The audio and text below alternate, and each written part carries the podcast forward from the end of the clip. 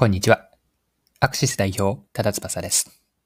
今回は有望だと思われたある事業プロジェクトが商品の発売開始前に一転して撤退判断をしたという事例を取り上げます。この話、教訓が得られる内容だと思ったので共有をします。よかったら最後までぜひお願いします。はい。元 P&G のお二人が P&G で培った知見や経験をもとに、新しい東京メーカー作り、東京のお菓子ですね。これに挑んだプロジェクトが撤退となりました。お菓子の商品コンセプトや仕様も決まっていて、百貨店とか、あとは駅構内などの販売チャンネルとも商談が進んでいる中での無期限延期というこれ、事実上の撤退判断だったんです。大きな痛みを抱えてまで延期を決断、撤退を決断した理由は3つあったとのことなんですが、撤退の理由、1つ目が賞味期限に起因する需要予測と供給オペレーションの難易度の高さ。及び在庫リスクです。二つ目の理由も続けていくと、受託生産という OEM を前提とした時の想像以上の利益率の低さ。三つ目が食品特有の安全性チェックなど、発売に至るまでの現実的なハードルの高さです。で、もう少しそれぞれの三つについて見ていくんですが、一つ目は賞味期限に起因する難易度と、そしてリスクの高さです。で食品の中でも短い賞味期限のものというのは製造してから販売、そして消費者が食べるまでのサイクルがそれだけ短くなるわけですよね。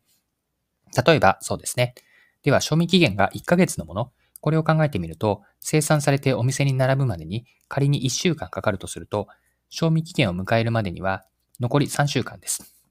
消費者が買ってから1週間を持たせたいと考えるのであれば、まあ、店頭での販売期間というのは2週間しかないんですね。でこのように生産から物流、販売とタイトに管理する必要が出てきます。で、ここにもし需要予測を外してしまうと、賞味期限が過ぎた在庫が積み上がったりとか、まあ、処分しなければなりません。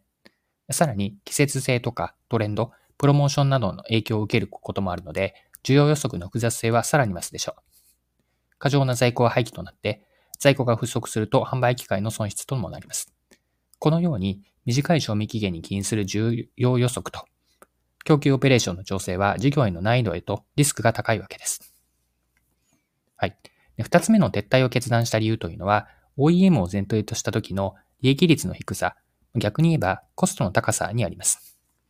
で、OEM というのは一方の企業が製品を設計し、別のもう一方の企業がその製品を生産するというビジネスモデルです。で生産工場を持たない OEM を依頼する側というのは生産コストであったり品質、納期などは OEM を依頼される側、あちら側に依存するわけです。高品質で少量生産の食品となる場合、原材料費とか加工費、品質検査などのコストがかさみます。また、OEM を受ける企業が他にも多くの依頼企業を持っている場合、優先順位であったり、納期への調整が入ると、さらに利益率に影響するんです。まあ、こうした要素が一つ一つ積み重なっていくと、当初のビジネスプランで想定していた利益率を下回る可能性が高まります。はい。で、三つ目の理由なんですが、食品特有の安全性チェックなど、発売に至る前の至るまでの現実的なハードルの高さだったようです。で食品を扱う企業には、製品が市場に出る前に多くの安全性検査とか品質確認が必要になります。例えば、微生物検査とか、保存試験、アレルゲンテストなど、多角的な観点からのチェックが求められるんです。当然これらのテストには時間と費用がかかるわけで、まあ、さらに、これらのチェックをクリアしたとしても、万が一に異物混入とか健康被害が起これば、商品回収、原因究明、再発防止の対応など、発売発売後も常にリスクは存在します。まあ、大きくない会社、小規模の会社にとっては、資本的にも人的にも大きな負担となるんです。はい。で、ここまでですね、P&G 出身者のお二人が立ち上げようとしていた新しい東京メーカー作りの撤退理由を見てきました。で、こうした経緯も踏まえると、このプロジェクト、俯瞰すると、3つポイントがあると思っていて、1つ目は、マーケターの視点では事業アイデアはいけると思えたと。しかし、次の2つ目のポイントが、事業責任者の目線では、ビジネスモデルの難易度の高さというのが分かってきて、そして3つ目、経営者の立場で撤退を決断したと。まあ、つまり、マーケティング戦略だけではなく、事業戦略、さらには全社戦略で捉えて、撤退をするという意思決定をしたわけです。はい。で、お客さんとかビジネスパートナーに提供する価値を見出すのは、マーケティングで大事なことです。今回のケースでは、マーケティング視点ではビジネス機会は確かにあったんです。というのも、他の地域と違って、東京のお土産で買われるお菓子には、これぞ東京という、その東京を象徴するような、例えばそれは東京由来の素材などが使われているとか、そういったものがないのに、既存のお菓子の多くが、これが東京土産というイメージを人々から持たれていた状況でした。もしここにですね、これこそが東京土産という東京メーカーが加われれば、加われば、東京のお土産といえばこれというポジションを狙えたことでしょう。つまり、マーケター視点では、ポジショニング、うん、マーケティング視点では、そのポテンシャルがあったわけなんですね。でしかしなんですが、立場を事業責任者に変えてみると、事業を安定的に継続させる難易度の高いビジネスモデルでした。短い賞味期限に起因するオペレーションとか、OEM の利益率、食品安全性チェックや高リスクなど、それぞれが持続的な事業の不確実要素となります。事業として成立させるためには、事業責任者は高いリスクを背負って、安定した収益と成長を実現しなければなりませんでした。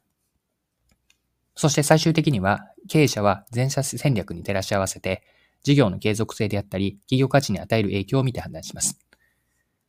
で、今回のプロジェクトでは、苦渋の決断を、撤退を決断したというのは、単にマーケティングがうまくいかないからではなくて、より大きな事業戦略であったり、まあ、さらには経営戦略としての判断があったわけです。では最後にですね、この事例から学べる教訓、一般化して考えています。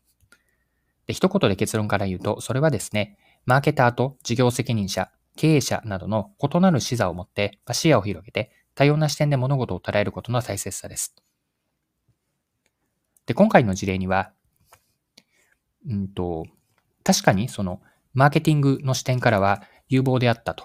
いうところから、マーケティングは大事である一方で、事業として成功させるためには、事業責任者や経営者としての立場から、他の多くの要素も考慮しなければならないという教訓が得られます。